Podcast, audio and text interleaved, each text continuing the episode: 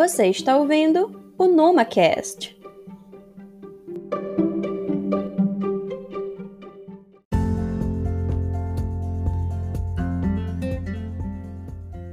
Olá, galera! Sextou! E hoje é dia de episódio novo. O nosso assunto de hoje é a governança ambiental brasileira. O Ministério do Meio Ambiente é a porção do governo que cuida das questões ambientais. Existem vários órgãos dentro do Ministério, mas os mais conhecidos são o IBAMA e o ICMBio, responsáveis pela fiscalização ambiental e pela gestão de áreas protegidas, as unidades de conservação. Convidamos o analista ambiental Adriano D'Amato, que também é chefe da APA Delta do Parnaíba, para comentar sobre a importância da fiscalização ambiental e do papel desses órgãos na gestão pública.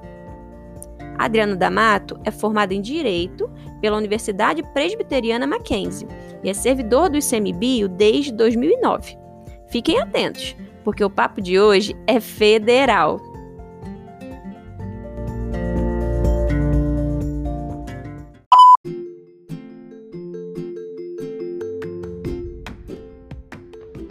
Olá pessoal, bom dia, alunos do IFP.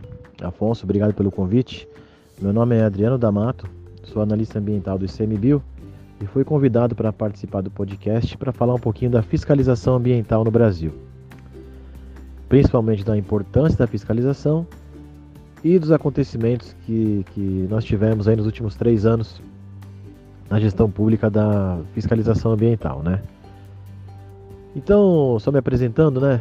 Passei no concurso de 2008, no concurso de analista ambiental do ICMBio, e fui lotado no Parque Nacional dos Lençóis Maranhenses, onde eu fiquei de 2009 até 2019, até 2020. Né, lá no Parque Nacional dos Lençóis Maranhenses eu exerci a função de chefe da fiscalização a partir de 2010, 2010 a 2012, né? 2012 fui convidado para assumir a chefia do parque. Fiquei na chefia lá do Lençóis 2012 até 2019, quando eu voltei para o cargo de chefe da fiscalização. Em 2020, me mudei para Parnaíba para assumir a chefia da Reserva Extrativista Chapada Limpa, que fica no Maranhão, mas a sede é aqui em Parnaíba, né? E isso foi em outubro de 2020, em decorrência de alguns conflitos que apareceram no Cajueiro da Praia. Eu acabei assumindo a chefia aqui da APA Delta do Parnaíba em março de 2021. Então eu tô novo no cargo aqui, aprendendo com todos vocês e batalhando aí para a gente trazer o melhor possível nas condições que a gente tem para a APA e para toda a região do Delta, né? Então vamos lá, pessoal, falando um pouquinho da importância da fiscalização ambiental. Eu queria destacar com vocês uma questão didática e muito importante que nem toda a população tem conhecimento, né? E que vem da Lei de Crimes Ambientais de, de 98, a Lei 9605 de 98. Essa lei ela define os crimes ambientais e institui também as infrações administrativas ambientais. Né? Então, qual é a diferença de crime e infração administrativa? O IBAMA e o ICMBio são órgãos do Poder Executivo. Eles, eles possuem o poder de polícia administrativa para realizar a fiscalização ambiental, ou seja, ICMBio e IBAMA apuram infrações administrativas. Qual que é a grande vantagem do poder de polícia administrativo. Existe no, no direito administrativo uma, uma, uma, prerrogativa né, que se chama poder da autoexecutoriedade. O que é o poder da autoexecutoriedade? É o poder que os órgãos de polícia têm de exercer a sua força de polícia imediatamente, sem depender de uma decisão judicial. Né? Então, por exemplo, a gente chega numa obra que está irregular, a obra fica embargada, independentemente do poder judiciário. A gente encontra uma máquina dentro de um garimpo lá na floresta amazônica, não tem condição de tirar a máquina de lá, a máquina é destruída. Mesma coisa um caminhão madeireiro.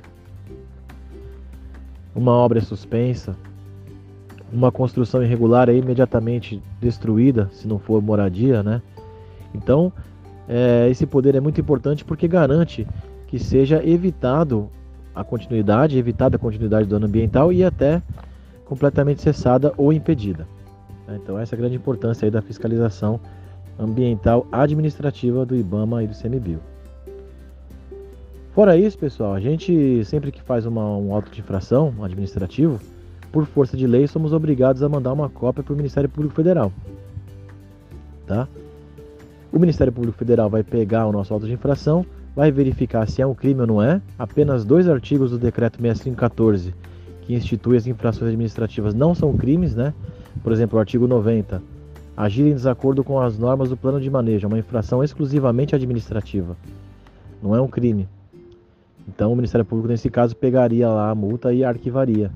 Mas todos os outros, todas as outras infrações são também crimes ambientais, né? Eles se repetem.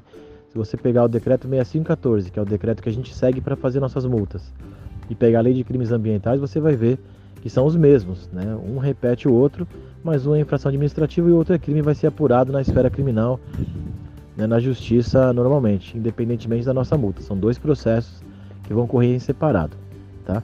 Então a grande importância da fiscalização ambiental é essa, administrativa, né? manter a autoexecutoriedade funcionando e impedindo os danos ambientais, independentemente do poder judiciário, que às vezes a gente sabe demora anos e anos para poder chegar numa, numa conclusão, uma decisão e punir efetivamente o criminoso. Né? Bom, sobre as, os últimos três anos, pessoal, estourando já um pouquinho do tempo aí, né, o que aconteceu de importante nos últimos três anos? Foram três mudanças, né? Primeiro, a unificação dos procedimentos do IBAMA e do ICMBio. Havia uma, uma vontade do governo, uma proposta, um grupo de trabalho que foi até montado para juntar o ICMBio com o IBAMA novamente. Né? Isso não chegou a ser feito ainda, o grupo está tá, tá sendo executando seus trabalhos, né? mas já foi criada uma instrução normativa que unifica os procedimentos de fiscalização. Então, tanto o IBAMA como o ICMBio hoje seguem os mesmos padrões, as mesmas normas para aplicar um auto de infração e processar esse auto de infração dentro das suas esferas. Outra novidade que apareceu foi o sistema eletrônico do auto de infração. O IBAMA já tinha esse sistema eletrônico, mas ele foi estendido para o ICMBio. Então hoje nós temos essa ferramenta né, que melhorou um pouco a nossa atuação no campo, apesar de ter alguns probleminhas no sistema, mas cada vez aprimorando mais e, e melhorando, né, até chegar ao nível máximo de excelência aí. Mas hoje nós temos um sistema eletrônico que nos permite né, colocar uma área embargada, fazer as fotografias, imprimir o auto de infração no campo com mais facilidade e agilidade do que aquele monte de papelada que a gente usava antigamente. Então a gente teve essa melhora aí na, na, na fiscalização.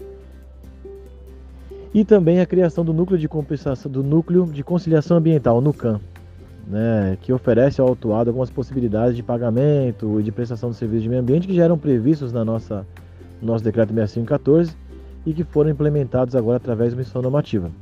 Então, por conta da pandemia, as audiências sofreram alguns atrasos, né, não ocorreram, mas já houve até uma reformulação das normas internas para que possam ocorrer online a pedido dos infratores. Mas é uma possibilidade nova que foi implementada também nos últimos três anos aí na gestão administrativa ambiental. Algumas questões a gente precisa melhorar um pouco ainda, né? Como por exemplo o próprio sistema que está em, em fase de aperfeiçoamento, né? O número de servidores, a gente uma questão já pública, né? Desde 2014 que o ICMBio não abre outro concurso público. Já temos aí então sete anos sem concurso público para o ICMBio, muitas aposentadorias, né? Tanto no IBAMA como no ICMBio. E, e a preparação dos fiscais, né? Cursos constantes de fiscalização para que os fiscais sempre estejam atualizados. Então tinha muita coisa para falar, pessoal. Acabei estourando um pouquinho o tempo, mas estou à disposição aí para tirar dúvidas aí que vocês tenham sobre essa questão. E a APA aqui também está de portas abertas aqui na Avenida das Nações Unidas, ao lado do IBAMA. Tá bom? Grande abraço, pessoal. Tudo de bom.